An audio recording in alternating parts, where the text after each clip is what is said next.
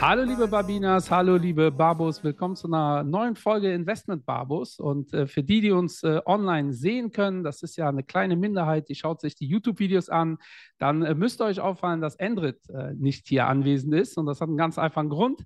Endrit ist im Türkei-Urlaub und äh, die Inflation hat seine Gigabyte aufgefressen. Ja, der hat, glaube ich, viel Volumen, aber das ist weg.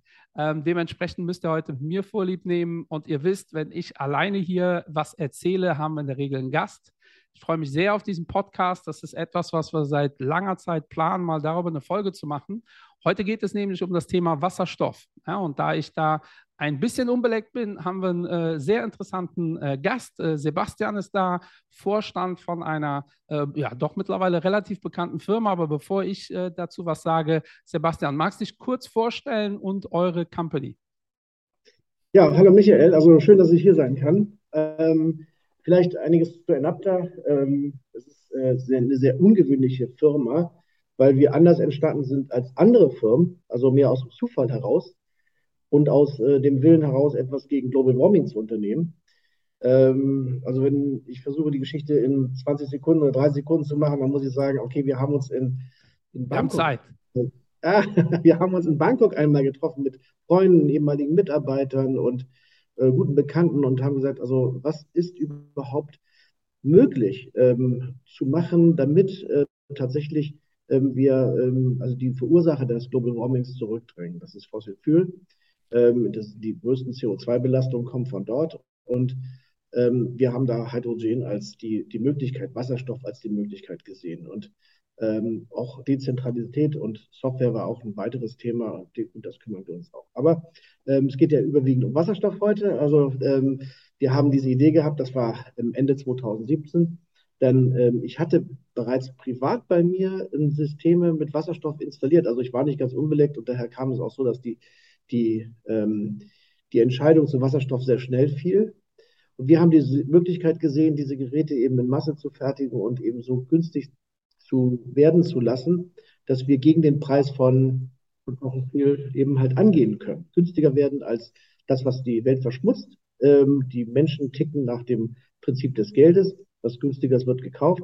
Also haben wir gesagt, wir haben eine Chance mit, mit Wasserstoff und dann haben wir die Firma in Abda gegründet 2017 äh, mit elf Mitarbeitern und wir haben dann einen, den, unseren, unseren Lieferanten der ersten Systeme, die ich bei mir zu Hause eingesetzt habe, übernommen und ja, sind wir schnell gewachsen und äh, haben immer neue Geräte auf den Markt gebracht. Wie, wie muss ich mir vorstellen? Du hast als Privatmensch gedacht, äh, ich beschäftige mich mal damit und daraus ist dann die Idee geworden, eine Firma, weil ich glaube, du kommst ja aus, der, aus dem Softwarebereich eigentlich, ne?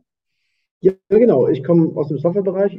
Wir haben ich hatte Glück, dass ich immer zusammen mit guten Leuten gearbeitet hatte und äh, mit immer vielen neuen Ideen und immer sozusagen das entwickelt habe, was dann anschließend auch wirklich ähm, dann kam. Also das ist ja immer wichtig, ist immer ein bisschen die Nase vorauszuhaben. Also äh, ich erinnere mich an die Zeit, wo ich mit Audio- und Videokompression be beschäftigt war und dann bin ich bei öffentlich-rechtlichen Rundfunkanstalten ähm, herumgelaufen und habe den Leuten gesagt, pass mal auf, die Bandmaschine gibt es nicht mehr demnächst. Äh, das wird dann alles im Computer stattfinden. Da haben die gesagt, nee, das ist Unsinn.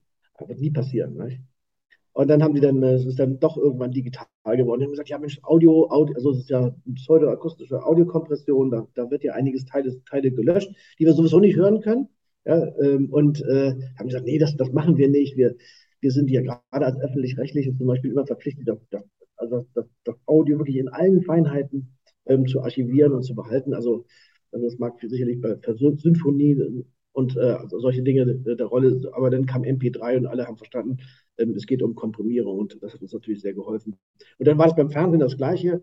Und ähm, dann so, so, so, war mein Einstieg in diese neuen Technologien und dann später war es dann ähm, die, das, das Telefon. Ich hatte so zwei Telefone auf meinem Tisch. Das eine, also das eine war ein Telefon, das war so die ersten Nokias, ich glaube 2110 oder so hieß das. Und dann war das da so ein Pocket-PC oder so. Und dann hatte ich auch äh, Palm und dann habe ich gesagt, die Dinge müssen zusammengehen, das Telefon muss zusammengehen mit sowas.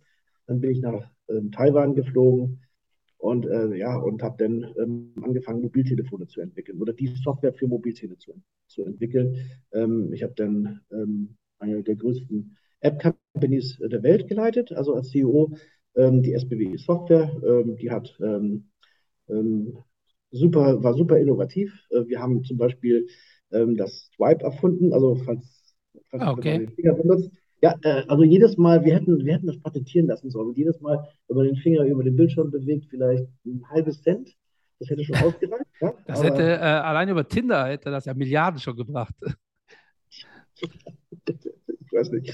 Ja, also manchmal schämt man sich ja auch bestimmte Innovationen wegen. Ne? Also, ähm, aber die, ähm, ja, das ist immer so. Sind, wir sind äh, mit unserer Software, äh, kann man ja auch bei, bei YouTube angucken, also SPD, ähm, Mobile Shell, ähm, da waren wir der Zeit voraus. Aber dann ungefähr ein halbes Jahr, nachdem wir auf dem Markt waren, da kam dann auch das iPhone auf den Markt und Steve Jobs hat den äh, Stylus über den über die Schulter geworfen in seiner bekannten Rede und hat den Finger genommen und hat gesagt, ähm, why we have a stylus, we have a finger. Ja? Ja. Ähm, und alle haben applaudiert. Wir hatten die Diskussion, und das ist immer so, wenn du First Mover bist, da können wir nachher mal über Wasserstoff sprechen, aber wenn du First Mover bist, hast du immer diese ganzen Ungläubigen, die dann kommen Ja. mit irgendwelchen verrückten Ideen. Und äh, wir hatten dann die Ungläubigen, die gesagt haben, ja, Finger über den Bildschirm, das macht doch immer den Bildschirm ganz schmutzig, der schmiert doch immer voll. Ne? Und dann fragt bei Apple kein Mensch heute mehr. Also Der Wahnsinn. so ist Es gibt ja, es gibt ja in der Historie sehr viele erfolgreiche Second Mover.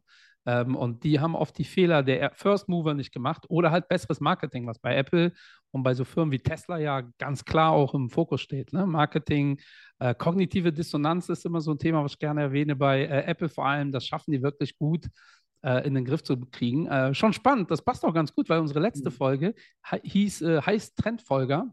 Ähm, und dann hast du ja eine spannende Vita und man kann sagen, du warst immer so ein äh, Trend, nicht Folger, sondern Aufspürer. Ja, kann man das so Ja, sagen? Ja, ja, gehört, gehört ein bisschen Fähigkeit dazu, ein bisschen genauer hinzuschauen. Also manche Dinge muss man eben halt ein bisschen intensiver anschauen.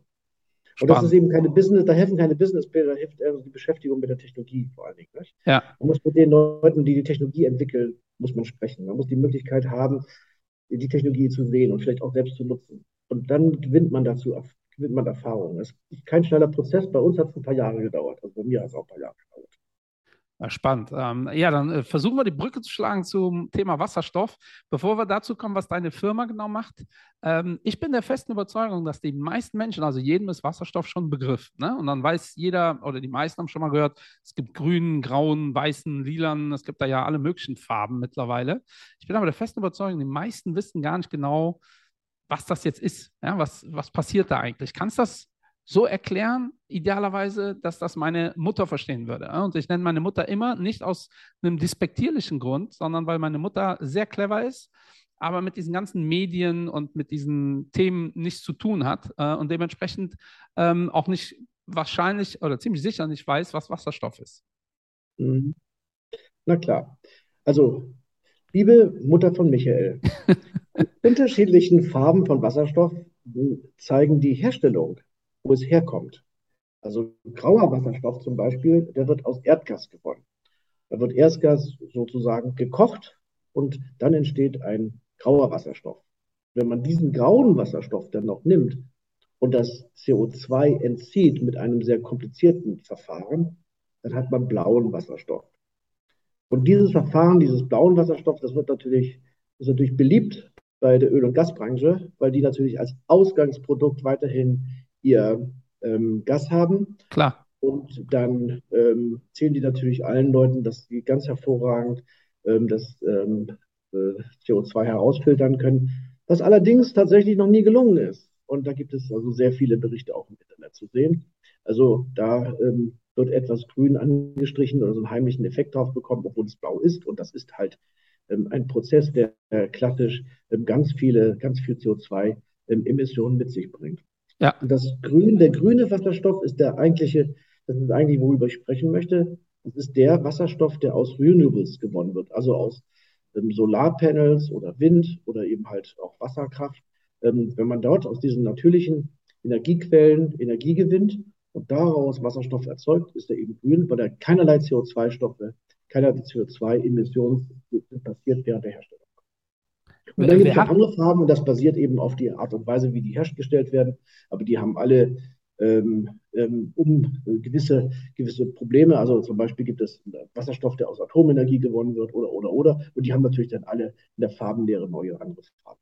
Ja, mittlerweile kann man auch relativ viel googeln, äh, ob äh, äh es CO2-neutral ist oder nicht. Und äh, viele sind halt eben nicht CO2-neutral. Da gibt es auch verschiedene Ideen und Ansätze, was man mit dem CO2 macht. Äh, aber eine ganz naive Frage, wer, wer entscheidet eigentlich, welche Farbe äh, da genutzt wird? Es gibt schon einen Grund, warum kein rote Wasserstoff gibt. Rot ist ja, aber blau klingt halt sehr, sehr umweltverträglich zum Beispiel. Ja, ja, blau klingt gut, ja. Also ja. Also alles, was man greenwasht, äh, klingt gut, ja. Also es gibt dann, äh, die Berichte sind äh, umfangreich darüber, wie viel wirklich ähm, also, ähm, gecaptured werden kann. Also ich denke, ich denke, wir haben jetzt eine ganz andere Situation. Wir haben die Situation, dass Erdgas sehr teuer geworden ist und ja auch, wir wissen, dass alle aus Quellen kommt hier, die wir in Europa haben, die überwiegend jetzt aus Russland kommen und das will man nicht mehr. Das ist ein politisch gesetztes Ziel. Und da der Preis so hoch ist, kann man jetzt wieder mal schauen auf den Preis von grünem Wasserstoff und stellt fest, dass der grüne Wasserstoff, der immer günstiger wird, zum Beispiel auch durch Companies wie uns, die also den, die, die, die, die Produktion des Wasserstoffs insgesamt ähm, immer günstiger machen. Ähm, ähm, und dann irgendwann ist natürlich der Preispunkt, dieser Kickpunkt des günstigen Preises erreicht. Und an dem arbeiten wir und wir wollen, dass das so schnell wie möglich erreicht wird, nämlich in wenigen Jahren. Also 25, da wollen wir schon sichergestellt haben, dass alle Leute günstiger grünen Wasserstoff machen können, als dass die irgendwelchen anderen Wasserstoff oder andere oder auch Fossil Fuel einsetzen. Okay, das ist schon mal ein ambitioniertes Ziel, glaube ich. Äh, was macht ihr denn genau? Was macht äh, äh eure Firma äh, genau? Äh, ich glaube, der ein oder andere kennt euch vielleicht, aber ich glaube, die Mehrheit wahrscheinlich eher nicht. Hm. Also einmal ist es mit dem Unternehmensziel, also unser Unternehmensziel, unser oberstes Unternehmensziel ist ähm, also ähm, Reduktion von äh, CO2. Und die, denn wie kann man das machen, indem man nur äh, Produkte baut, die im Grunde ähm, äh, wirklich ähm, einfach andere Produkte substituieren, die, die eben CO2-lastig sind. Das bedeutet, dass ähm, wir also von vornherein, also als wir 2017 äh, auf die unterschiedlichen Geräte und Systeme geguckt haben, dass wir gesagt haben, oh, wir haben da etwas, was, was, äh, was richtig funktioniert. Das ist AEM-Elektrolyse, also Anion Exchange Membrane die anders ist als andere Elektrolyse, die auf dem Markt sind. Wir haben also da die große Fraktion der alten Elektrolyse, sehr, äh, die schon seit Jahren erfolgreich im Einsatz sind, ist die alkalinen Elektrolyse. Die sind sehr, sehr große, also das sind ganze Gebäude für eine Elektrolyse. Ähm, die arbeiten ähm, halt äh, in einem sehr starken alkalinen Umfeld. Also die Flüssigkeit ist äh, nicht gerade so, dass man sie unmittelbar auch in die, in die Abwasser leiten kann. Äh, das ist ein Sonderthemen dort, aber sie arbeiten sehr zuverlässig. Nicht besonders effizient, aber zuverlässig. Und dann hat man gesagt, das, das reicht nicht aus. Wir haben kleinere Lösungen, wir brauchen auch kleinere Systeme. Und da hat man die PEM entwickelt. Die gibt es aber auch schon seit 30 Jahren. Proton-Exchange-Membrane. Und das ist so das System, mit dem die meisten anderen Hersteller unterwegs sind. Ähm, das ist ungefähr so wie so ein, so ein Rennwagen konstruiert. Also ähm, alles auf Hochleistung mit sehr viel ähm, Edelmetallen, ähm, vor allen Dingen ähm, Iridium ist dort drin, äh, Titanium ist drin, eine sehr hohe Platinumbelastung ist drin. Und ähm, das macht die Systeme so ähm, leistungsfähig. Und AIM ist, um das jetzt, wenn man Hochleistungsauto sagt, auf der einen Seite ist unsere AIM-Technologie sowas wie so ein Dieselauto. Es fährt sich genauso wie ein anderes normales Hochleistungsauto, ist aber wesentlich robuster, braucht weniger Wasserqualität, ähm, läuft genauso schnell, läuft, springt genauso schnell an, hat also alle, alle Vorteile von PEM, ist aber so einfach wie Alkaline. Und wir sind sozusagen zwischen diesen Technologien mit einer neuen Technologie, die eben viel, viel, viel günstiger ist, weil wir zum Beispiel kein Iridium einsetzen und auch kein Platinum und oder äh, so, ja, auch vor allen Dingen, auch vor allen Dingen, ganz wichtig, kein Titanium, das ist am teuersten ist äh, sozusagen diese Titanium-Endplatten in den Elektrolysern, die sind immer sehr, sehr teuer. Setzen wir alles nicht ein. Wir sind bei normalen Stahl und äh, damit sind wir ähm, anderen Elektrolysern kostenmäßig deutlich im Vorteil. Ähm, habt ihr da ein Patent drauf oder weil ansonsten müsste man ja fragen, warum machen es äh, nicht alle äh, ohne die seltenen Erden und diese Rohstoffe, die ja, äh, das ist auch ein Thema, was wir auf der Agenda haben, seltene Erden, generell Rohstoffe, Iridium hast du genannt, das sind ja mhm. auch Investments für sehr viele Investoren, ähm, auch aus dem äh, ethischen Gesichtspunkt ähm, teilweise auch äh, schwierig, äh, was die Förderung angeht. Ähm, habt ihr da ein Patent drauf oder wie läuft das? Warum machen es nicht alle so wie ihr? Ja, also es gibt eine Berechnung, dass wenn alle Elektrolysehersteller im PEM-Bereich ihre Ziele umsetzen, wir bereits im Jahre 2027 kein Iridium auf der Welt mehr haben für irgendwelche anderen ähm, ähm, Produkte, also rein technisch, wenn sie ja. weiterhin genauso viel Iridium verwenden wie heute. Da arbeiten sie natürlich alle mit Hochdruck dran, das zu, zu ersetzen, aber eben die Geräte, die man heute kriegt und die heute auf dem Markt sind und die auch heute funktionsfähig stehen, die können das noch nicht. Also ähm, wir haben ein, einige Geräte haben eine Beladung von ähm, ungefähr 1 Gramm pro Kilowatt Iridium. Das bedeutet, wenn man so ein Megawatt-System hat, hat man dann ja 1000 Gramm ähm, Beladung, also von diesem mit, und da weiß man ja, was kostet, glaube ich, ungefähr 200 Euro pro Gramm. Ne? Dann ist es die Iridiumkosten allein in so einem Elektrolyser mit 200.000 Euro ja. liegen da. Und das ist natürlich ähm, derzeit für die alle No-Go. Also die alle hoffen natürlich auf siegende Preise. Aber hoffen ist eben nicht unser Thema. Wir wollen eben nicht hoffen, sondern wir wollen an der Zukunft arbeiten, effektiv und haben dann von vornherein äh, unsere Systeme so aufgebaut, dass wir eben halt, also es gibt, wenn man mit Metallen zu tun hat und mit Elektrolyse, kann man bestimmte Edelmetalle nicht ver vermeiden. Also, äh, aber man muss es in Traces und Spuren halten und nicht mit einer hohen Beladung. Ja, das ist mal ganz wichtig. Ja, äh, wer sind eure Kunden? Also an wen richtet ihr euch da? Also eigentlich sind wir ein Energiesystem, ein Energiespeichersystem, ja. Also ja. die Leute, die normale, also man, wir haben ja hier bei, das, das so hat es ja auch alles begonnen, mit meinem eigenen Privathaus, ähm, wo wir den, den Wasserstoff als Speicher einsetzen für Regenzeiten oder mal, wenn es schlechtes Wetter ist, wo wir dann eben zusätzlich zu diesem klassischen Batterie, die wir haben für den Eintageswechsel, also Tag-Nacht, das kann man alles mit einer Batterie abdecken. Aber was denn nun mal, wenn man der ganze Tag über statt Sonnengeschein Regen war, dann hat man ja keinen Speicher mehr. Und dafür ist eben Wasserstoff da. Also Wasserstoff ist Saisonalspeicher für solche Off-Grid-Lösungen. Ähm, Wasserstoff ist eben für, ähm, hat, hat unterschiedliche Anwendungen. Wir haben, fangen wir mal an, einen Kunde wie zum Beispiel äh, Toshiba, der setzt das ein für ähm, äh, unterbrechungsfreie Stromversorgung, also Rakutenstadion zum Beispiel, die haben Elektrolyser von uns in Japan. Das heißt also, wenn da mal der Strom ausfällt, dann ähm, wird der von uns erzeugte Wasserstoff von sehr großen Brennstoffzellen in Strom gewandelt und nicht, dass die Leute dann auch äh, das Sportereignis zu Ende sehen können und dann nach Hause gehen können, ohne dass da der Stromausfall ist.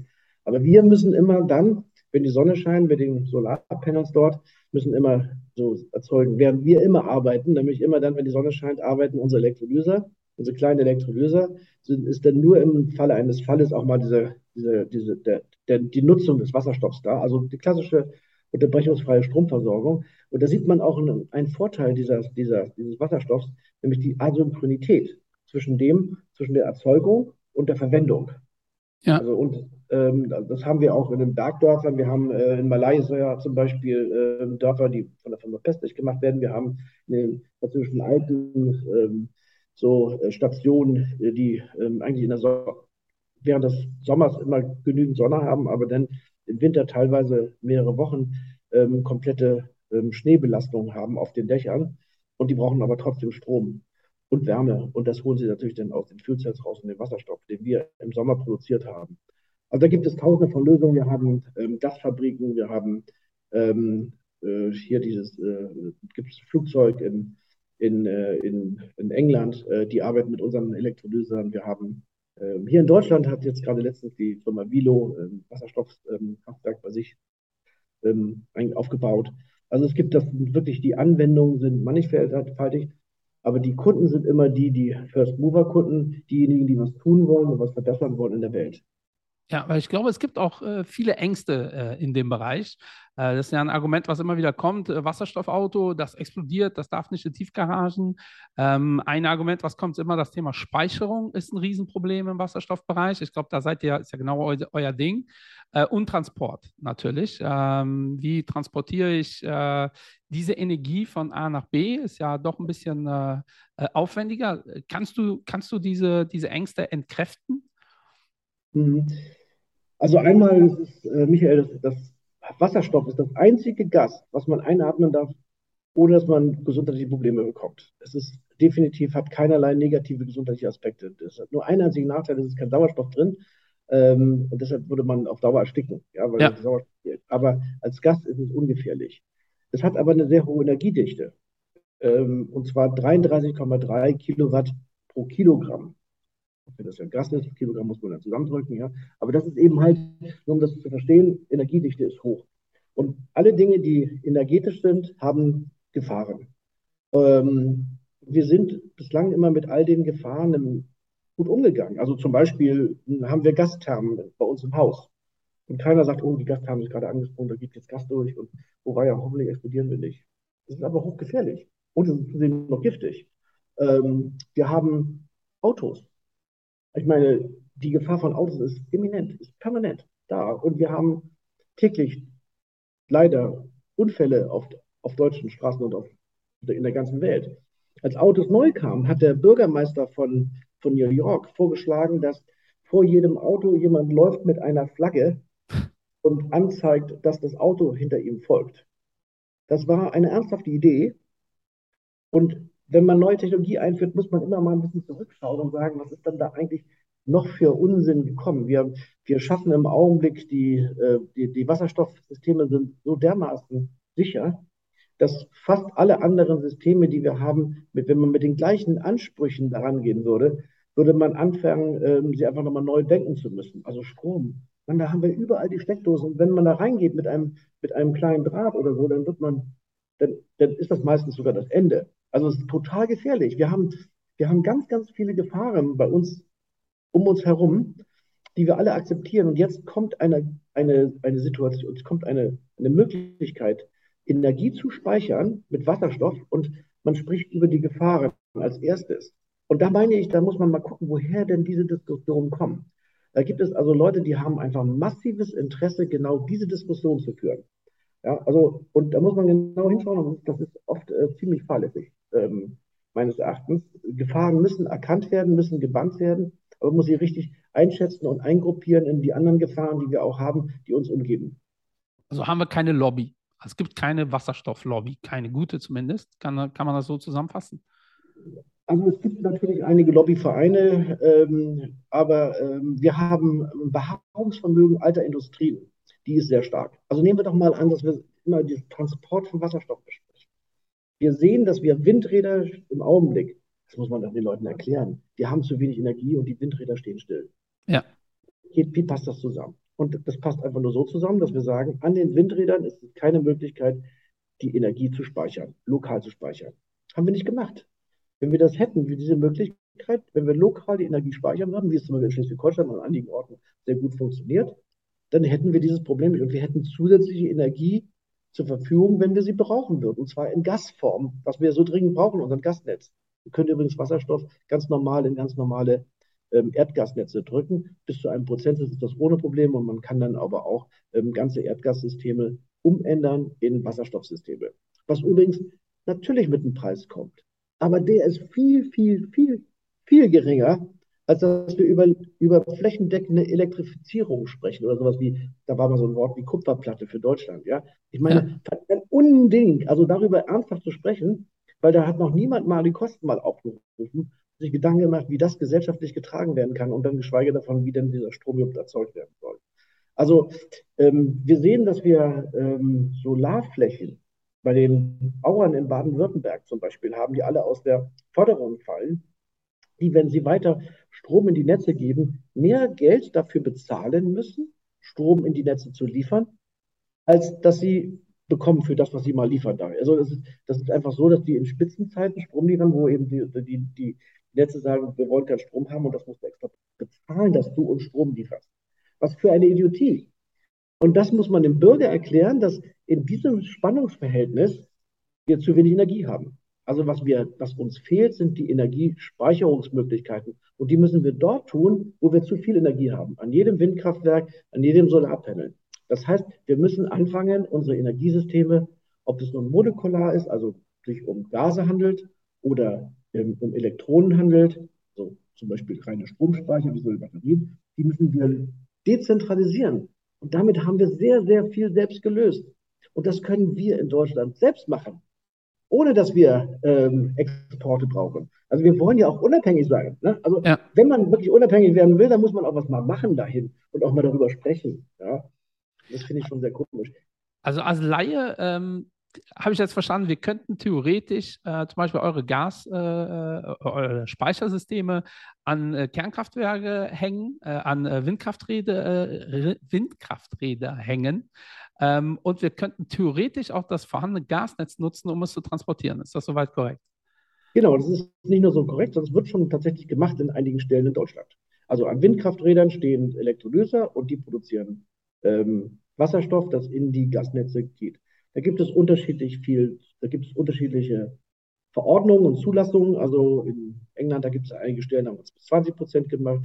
Ich glaube, hier in Deutschland machen wir es 10. Aber da gibt es, wie gesagt, bereits erfolgreiche Versuche, die in Norddeutschland zum Beispiel laufen. Äh, spannend. Aber wie kommt es, dass wir, weil ich lese das ja überall, ne? wie kriegen wir, oder alle lesen es überall, wie kriegen wir den Strom vom Norden, wo es schön windig ist, in den Süden? Äh, Riesenproblem. Und man liest relativ wenig über Wasserstoff. Also da bin ich ja schon wieder beim Thema Lobby. Äh, aber äh, vor allem in einer Notlage, gefühlt wie jetzt, äh, müsste, doch, müsste es doch politisch vor allem gerade in aller Munde sein. Naja, es, wie gesagt, es ist ein, das sogenannte Beharrungsvermögen ist da. Aber jetzt sprechen wir mal über Disruptive Technologien. Ja. Es gibt wohl keine Disruptive Technologie, die nicht gegen Beharrungsvermögen angekämpft hat. Ja. Also ehrlicherweise, ähm, als ähm, Search Engines rausgekommen sind, da haben alle Leute gesagt, oh, so Quatsch, was will man damit? Ja, also, Vor allem hat man auch gesagt, damit wird man nie Geld verdienen. Ja, klar. Ja. Und dann und dann die Crawlers, ja, also die kann man ja, das ist, das ist ja nicht bezahlbar, diese Searches durchzuführen, weil die so, so aufwendig sind, wenn man die gestaltet. Ja, also das kostet ja auch Geld, ähm, die Daten heranzuholen. Ähm, das war die eine Sache. Ähm, das, das, wir, können, wir, wir können fast jedes Ding nehmen, was uns bewegt hat. Also, also ich hatte das, als ich Software entwickelt habe für Mobiltelefone, ja, da haben die Leute, habe ich gesagt, ich will jetzt Apps entwickeln. Also das war 2003, als ich gesagt habe, ich mache jetzt Apps-Entwicklung. Da haben die gesagt, bist du bescheuert? What, what is an app? Ja, also ich meine, das sind immer so Dinge, die, die sind bestimmte Prozesse, die, die kommen dann erst. Man muss das sehen und Wasserstoff ist ein Thema. Wasserstoff wird dezentral und das Gute ist, wir haben, also als Enapter, wir haben halt Kunden überall auf der Welt und wir können weltweit Projekte machen. Und deshalb sind wir auch nicht ganz so abhängig von der Politik, wenn die mal wieder irgendwelche verrückten Ideen hat. Dann sagen wir, oh Gott, und dann hoffen wir mal einfach, dass es dann vielleicht in ein paar Monaten vorbei ist. Das funktioniert manchmal, also äh, nicht immer. Ähm, aber äh, wir haben also halt den, das ist ganz gut für unsere, unsere, unsere Kunden. Ähm, wir haben, ich habe jetzt gerade heute ein Bild gesehen, der chilenische Präsident hat ein großes äh, Wasserkraftsystem ähm, eingeweiht, also Entschuldigung, ein Wasserstoffkraftwerk eingeweiht. Und man sieht auf dem Bild dann ausschließlich eine große Wand unter Elektrolyser hinter ihm stehen. Äh, das, das ist natürlich toll. Sowas. Ja, das ist also, natürlich, äh, ich suche das mal raus, weil wir vermarkten das alles oder wir posten auch alles auf Insta. Ich versuche mal das Bild zu finden oder wenn du es hast, schick's mir, dann äh, werden wir es in die Insta-Story packen, äh, wenn die Folge rauskommt, weil ich finde, alles, was so äh, haptisch ist, es wäre auch eine Frage, die ich habe. Ich mir vor, ich habe ein Solardach schön bei mir zu Hause und möchte das jetzt eure Technologie kaufen. Wie groß muss ich mir das vorstellen? Ähm, also ist das äh, ist das jetzt schrankgroß oder äh, also ich, ich, frage wirklich auf dem Low Level, weil ich mir das überhaupt nicht vorstellen kann. Und natürlich mhm. auch, was wird mich das kosten, Stand der Dinge heute? Mhm. Genau, da, da, arbeiten wir alle noch dran, also die ganze Industrie, das alles günstiger zu machen. Aber es gibt eine ganze Menge First Mover, auch schon in Deutschland. Aber bei dem so einem System, wenn man jetzt hier den Deutsch, das, das deutsche Haus sieht, dann ist das meistens ein Energiesparhaus. Und ähm, ähm, wir haben dann bestimmte Dachflächen zur Verfügung. Also es gibt dafür kombinierte Systeme, die, die haben den Elektrolyser drin von uns, die haben aber auch Gasflaschen und ein Komprimierungssystem, die haben eine Brennstoffzelle eingebaut, die haben vor allen Dingen eine Wärmepumpe, die das Ganze wärmetechnisch nutzt damit eine sehr hohe Effizienz erreicht. Und da gibt es zum Beispiel eine Firma in, in Berlin, die, die Home Power Solution. Ähm, die machen ein, ein wahnsinnig tolles, integriertes, hochintegriertes Gerät, das ist, ähm, das ich glaube, das kostet mit oder ohne Förderung ungefähr 70.000 Euro. Also wenn man ein Haus baut, ist Energieversorgung noch äh, relativ teuer, aber es macht, ähm, meiner Ansicht nach, stellt es die Autarkie eines Hauses her. Ja. Und dann gibt es auch keine Energiekosten zu zahlen. Und natürlich, wie gesagt, die Preise werden, werden ähm, heruntergehen, aber wer jetzt schon was tun kann, der kann eben was tun. Es war bei allen Technologien so. Also ja. insbesondere gerade Solarpanels zum Beispiel, wenn man sich da den Preisrutsch ansieht von noch, äh, vor die, die letzten 30 Jahren passiert ist, wo jedes Jahr gefallen ist, da gab es ein oder zwei Ausnahmen, aber man kann davon ausgehen, dass die wahnsinnigen Mengen, die heute produziert werden und dieser Produktionsoutput, der da passiert, und die werden auch alle verkauft.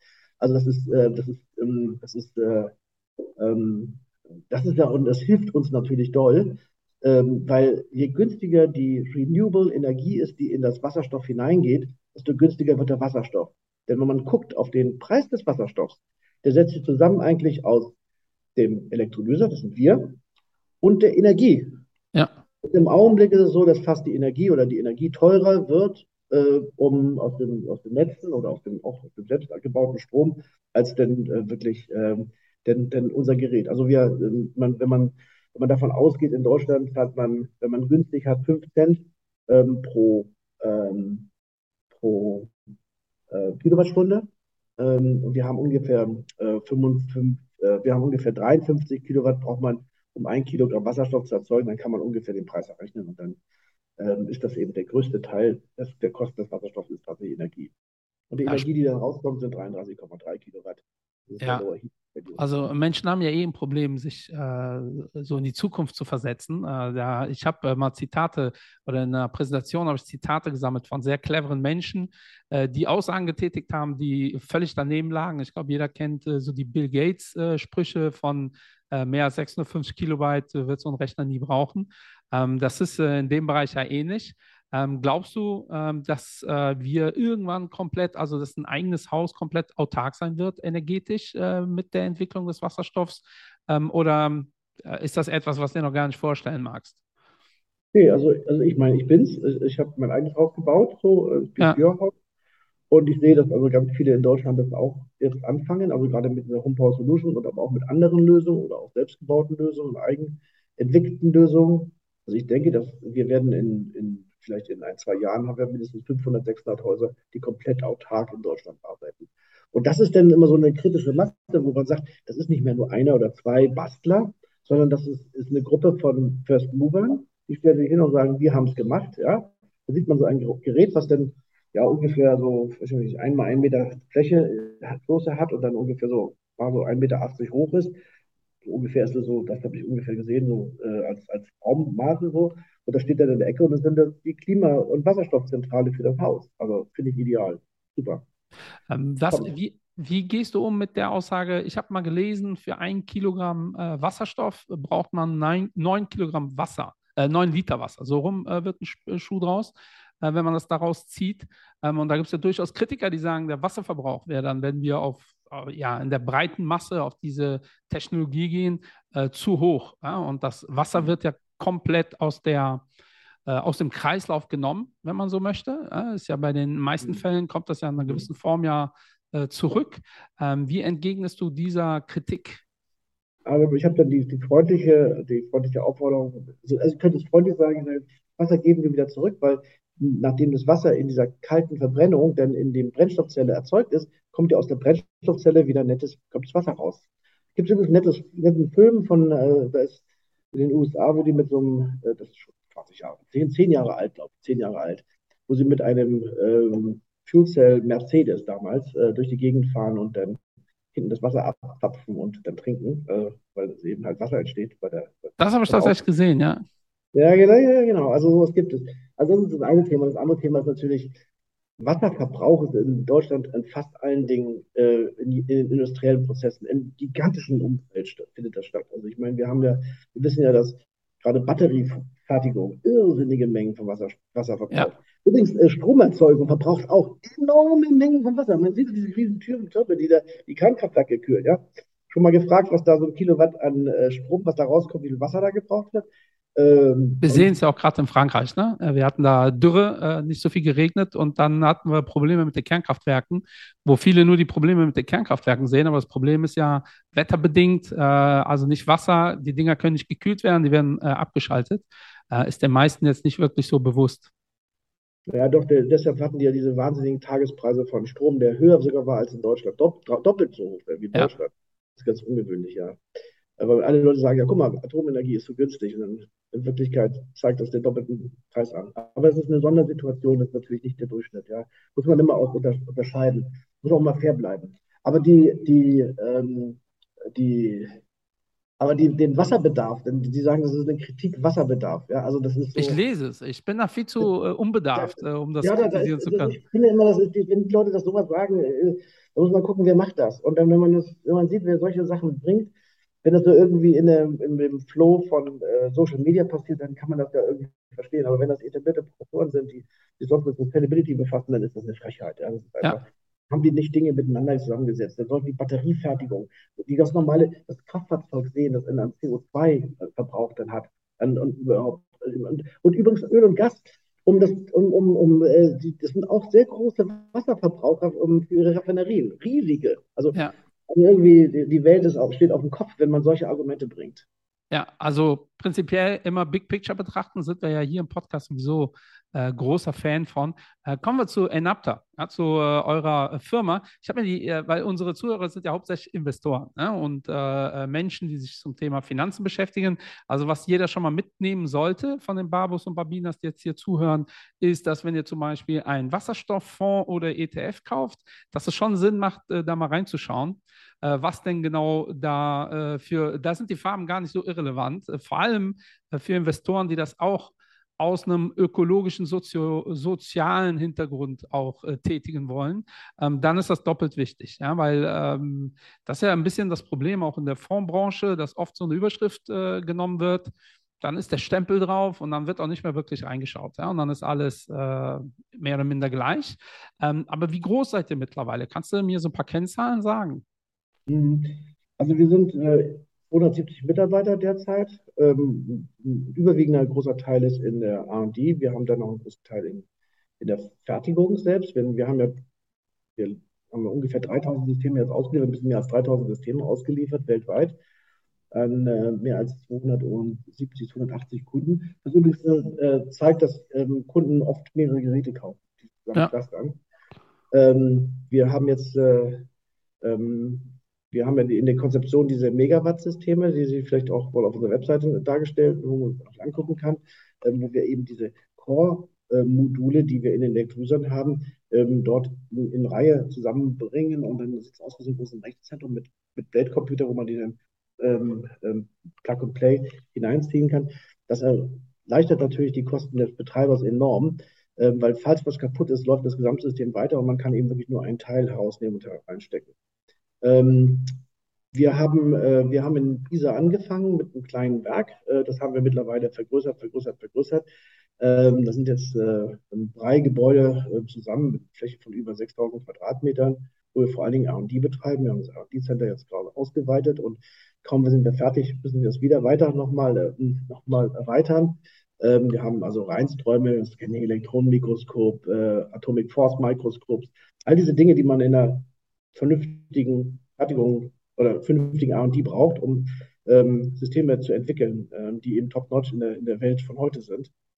Ähm, und dann haben wir aber damals schon gesehen, das reicht nicht aus. Wir brauchen irgendwo mal eine größere, äh, mal ein größeres Werk und haben dann angefangen, äh, Ende 2001, Spatenstich in Saarbeck bei Münster, wo wir unseren Enapter Campus bauen. Das ist auf 80.000 Quadratmeter. Bilder kann man auch im Internet sehen. Und äh, das soll Ende des, den Schlüssel für das RD-Center, was da aufgebaut ist dort, ähm, das ist so zusätzlich dann zu unseren bisherigen äh, Aktivitäten, ist uns am letzten Freitag übergeben worden. Ja. Und äh, ja, ja, ja, und das äh, große Werk, das wird also Ende des Jahres fertig. Hm. Und da fangen wir dann sukzessive an, sukzessive an dann ähm, unsere Geräte hineinzubringen und äh, die Fertigung aufzubauen. Ja, wer ist so eure Konkurrenz äh, in Deutschland? Mir fallen jetzt nicht viele Unternehmen ein, die eh, ähnlich unterwegs sind. Ja, also, es, es, also vom, von, der, von, der, von der Grundlage, von der Idee, modulare Systeme zu bauen, die im industriellen Maßstab gefertigt werden und damit äh, super günstig werden. Ähm, damit sind wir definitiv die Einzigen ähm, und die Ersten auch gewesen am Markt. Als wir damit losgetreten sind, erinnere ich mich noch, ich bin 2018 auf dem auf einem Seminar gewesen in Düsseldorf, wo alle Hersteller waren. Und die haben gesagt, ja, Mensch, Mr. Schmidt, das war ja super, dass Sie das erzählt haben. Äh, klingt ja gut, dass die das da AEM jetzt beleben. Aber wissen Sie was? 1,50 Euro äh, pro Kilogramm Wasserstoff in fünf Jahren zu erreichen, das ist völlig illusorisch. Das sollten Sie nicht erzählen, da setzen wir falsche Ziele. Ja? Und äh, ja, jetzt nimmt 1,50 Euro so, so ein Preis geworden, den, den jeder nimmt, auch äh, der größte Wettbewerber in Europa, Nell. Ähm, und äh, das ist auch gut so, weil wir haben auch kein Problem damit, dass andere Leute Teile von uns, jedenfalls Geschwindigkeit, ähm, ähm, kopieren, weil der Markt ist gigantisch. Also wir ja. sehen, dass wir so viele Anfragen haben. Das gilt übrigens für alle anderen Kollegen auch. Äh, die Anfragen sind enorm ähm, und ähm, eigentlich haben wir mehr Anfragen, als wir bearbeiten können. Das, äh, das ist symptomatisch für die gesamte Branche und äh, das ist gut. Und deshalb ist es auch die Wett der, das klassische Thema Wettbewerb ist nicht ganz so groß ausgeprägt im Augenblick im Bereich der, der, der, der Elektrolysehersteller, weil alle ja. genug zu haben. Ja, weil ich habe mir die Aktien natürlich angeschaut von euch. Äh, ihr seid ja eine AG und äh, die ist ja auf fünf Jahre äh, irgendwie 1800 Prozent im Plus, Stand heute. Äh, hat aber natürlich eine Corona-Pandemie so einen richtigen äh, Outbreak gehabt und seitdem ähm, hat die auch ja, deutlich nachgegeben. Äh, woran liegt das? Äh, hat äh, in der Corona-Pandemie, äh, seid ihr da mitgeschwommen in dieser, äh, jetzt ist alles, was ein bisschen technologisch ist und äh, IT, das wird die Welt dominieren oder ist da wirklich irgendwas Fundamentales passiert? Weil es lag ja relativ genau mit der US-Tech- Welle. Also wir haben im September 2020 ist ja alles, was US und Tech war, wirklich nach oben geschossen. Also Zoom, was wir gerade benutzen, äh, zum Beispiel. Und ihr habt da eine ähnliche Performance hingelegt. Mhm. Das waren, glaube ich, andere, andere Faktoren, die da immer parallel auch entstanden sind, Michael. Aber ich habe mal gesagt, als wir, wir haben uns entschieden, an die Börse zu gehen, weil wir gesagt haben, das ist der, die fairste Möglichkeit, ähm, unsere Unternehmen nach außen hin im Bereich des Kapitals zu demokratisieren. Also ich, das ist äh, das war eine der ursprünglichen Ansichten, warum wir diesen Spec gemacht haben am Anfang, der auch zu diesen hohen ähm, Ausschlägen geführt hat. Das war ganz einfach durch das ähm, äh, durch, durch, die, durch die ersten Aktionen, die man so typischerweise machen muss, wenn man ein Spec hat. Ähm, also das war ja so ein Backlisting. Wir hatten ja eine Company übernommen, die vorher gelistet war. Und dann später ähm, die jetzigen Bewegungen, die sind immer irgendwie ausgelöst durch, durch Meldungen meistens. Ähm, unsere, wir haben ein ganz, ganz geringes, äh, ähm, also sind halt nicht viele Aktien, die täglich umgehen. Das ist, ja, das ist noch geringe Liquidität, ja. Absolut, äh, absolut. Und da müssen wir natürlich irgendwann mal was tun und wir gucken uns das auch genau an und das besprechen wir auch. Und das wollen wir natürlich, dass es besser wird, also an der Liquidität. Aber der Aktienkurs selbst, der das Unternehmen ja repräsentieren soll, der ist im Augenblick gar nicht da. Weil, die haben es ja gesehen, vor vier Tagen haben wir unsere Aktie mal zwei Euro gewonnen. Das basierte auf ähm, sehr positiven Berichten. Ähm, aber ähm, äh, jetzt äh, ist die wieder, stagniert die wieder, so für heute, Stand heute jedenfalls. Und ähm, das ist, ähm, ich, ich denke, wir, wir, ähm, wir, wir haben Großes vor ähm, und äh, wir wollen natürlich auch, ähm, auch, äh, auch Großes erreichen. Und wenn man dann sieht, was wir erreichen wollen, was wir ähm, als Ziele haben, dann ist das, dann, dann, dann, dann wird dann wird das sich auch auf den Aktienkurs niederschlagen. Ich sage unseren Mitarbeitern, dass sie eigentlich nicht auf den Kurs schauen sollen äh, und sich nicht die tägliche Motivation davon holen. Sie sollen eher versuchen, tatsächlich positive Dinge zu machen, das wir tun. Also wir haben ein super, super motiviertes Team in allen Bereichen. Das kann man auch sehen an den, an den Nachrichten und an den Preisen, die wir gewonnen haben. Also äh, wir sind da einfach ähm, super motiviert, den Preis zu drücken, so schnell es geht. Und auch übrigens deutlich schneller, als die EU es von, der, von, der, von den ähm, Herstellern gefordert hat. Äh, die haben gesagt, äh, wir wollen einen Preis von wieder mal auf 600 ähm, ähm, Euro. Wir, wir, wir wollen 2025 den Preis von 600 Euro pro, ähm, ähm, pro Kilowatt erreichen, also für CAPEX. Und das ist, äh, ähm, wo die Leute sagen, das ist der China Price. Und das ja. ist auch genau das, wo wir hin müssen. Ja? Wenn wir als, als Technologieunternehmen in Europa bestehen müssen, dann müssen wir uns nicht nach Förderrichtlinien kümmern oder müssen wir uns auch bitte nicht um um den Staat zu sehr kümmern. Da müssen wir einfach äh, uns kümmern, was ist der internationale Preis für Wasserstoff, den wir erreichen müssen, damit wir unsere Ziele durchsetzen. Ja, und das ist, äh, bringt den Preis runter. Spannend. Ja, also ihr seht euch eher als Technologieunternehmen als als Energieunternehmen, ne? Weil wenn man euch so ein bisschen googelt, kommt auch oft äh, Beteiligungsgesellschaft äh, vor. Ähm, du siehst dich eher als ähm, Technologieunternehmen. Ja, also wir, äh, ähm, wir Naja, wir sind, ein, wir sind ein technologiegetriebenes Energieunternehmen oder ein, ein äh, Energieunternehmen mit starker Technologielastigkeit. Ja, absolut. Super. Und eure Mitarbeiter, du meinst gerade, sie sollen nicht täglich auf den Kurs schauen. Das sagen wir übrigens hier im Podcast auch, äh, dass wenn jemand in Aktien aus Überzeugung äh, reingeht, dann sollte er auch nicht täglich auf die Börsenkurse schauen. Äh, sind die äh, alle Mitarbeiter, äh, sind die ähm, investiert? Ähm, nehmt ihr die alle mit rein oder macht ihr es nur für Führungskräfte? Wie sieht das da genau aus? Nee, nee, also äh, es gibt da sehr, sehr viele Restriktionen, dass unsere Führungskräfte nicht über ähm, übermaßen äh, Anteile erhalten. Äh, das ist ein sehr umfangreiches Werk übrigens, kann man sich gut ausgearbeitet, denke ich, mittlerweile. Ähm, und ähm, da versuchen wir so viele Mitarbeiter mitzunehmen wie möglich. Das ist auch, ähm, ich halte es auch für wichtig, dass äh, es nicht alle wollen. Also es gibt natürlich klassisch Leute, die einfach, boah, die kommen zur Arbeit, wollen ihren Job machen, möglichst gut und auch wieder nach Hause gehen. Muss man auch, hat man auch. Ähm, da muss man für die, die muss man nicht zwingen, ähm, aber ähm, die meisten, insbesondere in den, in den, in den Engineering-Bereichen, äh, die finden das natürlich super. Und äh, die wissen auch, alles langfristig ist da gut. Äh, das ist ja leider ein genau. deutsches Phänomen. Ja, der typische Amerikaner hat Aktien der Firma, wo er arbeitet. Teilweise zu viel, also dann hat er nur Aktien von der Firma, wo er arbeitet. Ähm, und in Deutschland äh, identifizieren wir uns sehr oft mit den Firmen, in denen wir arbeiten und kaufen die Aktien trotzdem nicht, äh, weil wir da äh, ich glaube, wir disassoziieren so ein bisschen immer die Firma und den Aktienkurs, äh, was kurzfristig auch okay ist, aber langfristig äh, schwierig. Wer sind denn eure klassischen Investoren? Ja, wer sind denn die Leute, die klassisch bei, uns, bei euch investieren? Äh, wir haben natürlich über die, über die äh, Zeiten, über die ganzen verschiedenen ähm, also von den, von den ersten Seed-Investoren bis, bis, heute unterschiedlichste Investoren ähm, bekommen, aber die, ähm, die großen Investoren heute ähm, vielleicht die größte strategische Investor ist äh, Johnson Matthew, die, das Unternehmen aus, den, aus England, äh, die im Chemiebereich uns viel helfen.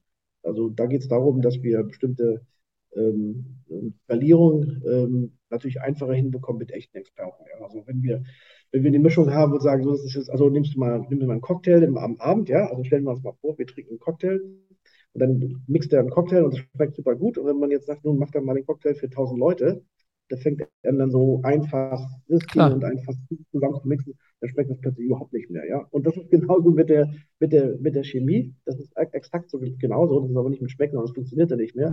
Man muss also tatsächlich bestimmte Dinge, ähm, ja auch hochkomplexe ähm, äh, Prozesse, die müssen natürlich sauber zusammengebracht werden. Und da haben die eine super Erfahrung, das bringen sie einfach. Ja, äh, das bei Investments ja übrigens genauso. Ne? Fondsmanager fällt es in der Regel leichter, eine Million Euro zu investieren als eine Milliarde oder äh, 10 Milliarden. Da wird es immer, immer schwieriger, umso größer die Summe ist, die allokiert werden muss. Ähm, weil, äh, das wäre meine letzte Frage, wie hoch ist denn eure Marktkapitalisierung? Äh, die ist ungefähr bei 470 Millionen Euro derzeit. Also ein klassischer Small Cap, oder? Das Small Cap? Ja, wahrscheinlich. Ja, ja. ja genau. Ja. Aber wir arbeiten dran. Wir ja, ich, äh, äh, ich frage gar nicht so aus äh, Uneigeninteresse. Wir haben ja eine europäische Small Cap Strategie, die äh, sehr streng nachhaltig ist. Ähm, und die werden sich das auch auf jeden Fall anschauen und anhören und genau prüfen. Das macht dann die ethische Überprüfung, macht Ethos in der Schweiz und wir äh, sind dann die Stockpicker, die dann entscheiden, ob eine äh, Aktie interessant ist oder nicht. Ähm, ich finde, passt perfekt ins Portfolio. Da sind wir immer auf der Suche nach spannenden Themen. Ja. Michael, vielleicht nur eine Sache. Wir bauen ja dieses große Werk in Saarbeck, von dem ich erzählt habe. Bitte. Dieses Werk ist unmittelbar an dem Saarbeck Bioenergiepark angeschlossen. Die haben dort mal, also es ist ein Bürgerenergiepark, da haben die Bürger von Saarbeck mal einen Energiepark beschlossen und aufgebaut über die Jahre mit mehreren Windrädern und ein ehemaliges Bundes Bundeswehrdepot komplett mit Solarpanels bedeckt. Und die haben natürlich eine wahnsinnige Überproduktion und haben, als wir einen Standort suchten, gesagt, ihr könnt hier hinkommen, nach Saarbeck, und ihr kriegt dann auch den Bioenergie, also den richtigen Strom aus, sozusagen aus den, aus vor Ort produziert, Renewables direkt zu euch geliefert. Zwar mit einer, mit einem Kabel. Super, machen wir. Das war auch die Standortentscheidung. Wir sind dahin gegangen, wo wir es sicher hatten, dass wir 100% Renewables haben. Auf unseren eigenen Dächern packen wir übrigens auch nochmal 2,2 Megawatt. Und was wir erreichen wollen, ist, dass wir ähm, das erste produzierende Unternehmen in Deutschland sind, vielleicht sogar auch europaweit, das 100% mit Renewables arbeitet, die selbst vor Ort erzeugt werden. Also nicht irgendwie gemischte Renewables Ja. mit grüner Elektrizität, die im Grunde mit Zertifikaten erzeugt wird, die in Malaysia eingekauft sind. Nein, nein, nein. Wir erzeugen das mit Windrädern, die kann man von unserem Platz aus sehen und mit Solar, die auf den Dächern sich befindet. Und ähm, interessant ist, dass die meisten Leute, nachdem das gehört haben, gesagt haben, gute Idee, aber auch die Planer das überhaupt nicht realisiert haben. Also Ja. musste mehr kann man sagen, Leute, wir wollen Off-Grid sein. Dann sagen die, zum Schluss haben die gesagt, was soll denn das? Das kostet ja euch sogar mehr Geld. Und was denn nun mal, wenn wir, wenn ihr keinen Wind habt oder auch kein Solar? Und wir sagen, ja, also wir haben es mal ausgerechnet, das dürfte eigentlich nie der Fall sein. Auch, wir haben ja auch Speicher, Energiespeicher bei uns vor, vorrätig, weil wir natürlich viel Wasserstoff erzeugen durch die Tests. Und damit können wir natürlich auch besser speichern, solche Energiespeichern. Also deshalb dürfte es kaum der Fall sein. Aber wenn es mal der Fall ist, dann schicken wir eben mal die Leute nach Hause. Sozusagen, so eine, manchmal kriegt man eine Hitze frei, ne? Und wir kriegen dann eben energiefrei, ja? Wenn Energiefrei, ja. Oh, schöner Begriff. ja. Und actually, die, die, die, die, die Gemeinde Saarberg war ganz super. Die, die haben uns äh, den Stadt, den Straßennamen äh, Energiewende ähm, gegeben, also für unser Werk. Das finde ich ja toll. Ja. Das ist wirklich eine schöne Geste. Äh, Ich finde das auch ein super Abschlusswort, weil wir nähern uns an die Stunde, die wir mal geplant haben. Wir können gerne mal eine zweite Folge machen. Wir werden, äh, die Barbos werden auf jeden Fall eine Folge machen zu Wasserstofffonds, wo wir mal, äh, vor allem mit deinem Input, da hast du mir und uns und der Community, glaube ich, äh, sehr geholfen, äh, mal uns genauer anschauen werden, äh, was denn da so vermittelt wird und gekauft wird ähm, und ob das nur ein Hype-Thema ist. Ich habe generell ein Problem mit Hype-Themen. Also man sollte investieren in Themen, die man gut findet und von denen man überzeugt ist und nicht, weil irgendwie die Rendite ähm, und das ist leider echt ein Thema in Deutschland. Die Rendite ist schön, dann gehen wir rein. Äh, jetzt äh, gefühlt geht jeder in, äh, in, in die Brown Economy, Rohstoffe äh, und auch da rein aus Investmentsicht. Bei den Preisen ist die Frage, ob das so clever ist. Ähm, aber äh, Wasserstoff ist definitiv ein Thema, was äh, man auf der Agenda haben sollte. Ich glaube auch, dass das enorm viel Potenzial hat. Ähm, warum auch immer, nach dem heutigen Gespräch fällt es mir noch schwerer zu verstehen, warum das politisch gar nicht so ein großes Thema ist. Also ich kann es mir schon erklären, aber äh, finde ich schon äh, ganz schwierig, äh, dass das in der jetzigen Diskussion auch immer noch nur so eine Randerscheinung ist. Äh, ich bedanke mich für deine Zeit. Ich weiß, du bist da schwer äh, eingespannt und die letzten Worte in unserem Podcast haben immer unsere Gäste. Daher nochmal an dich. Äh, also vielen Dank für die Aufmerksamkeit und wenn Fragen sind, ähm, einfach auf unsere Webseiten gehen und mal sich, sich umtun, auch vor allen Dingen in unserem Handbuch, also wo wir alles, alles auch im Detail erklären. Also vielen Dank, Michael, dass wir hier sein konnten. Sehr gerne. Liebe Leute, macht's gut. Bis die Tage. Sell high, buy low, sell, sell high, buy low, sell high, buy low und auch du bist ein Babo. Sell high, buy low, sell, sell high, buy low, sell high.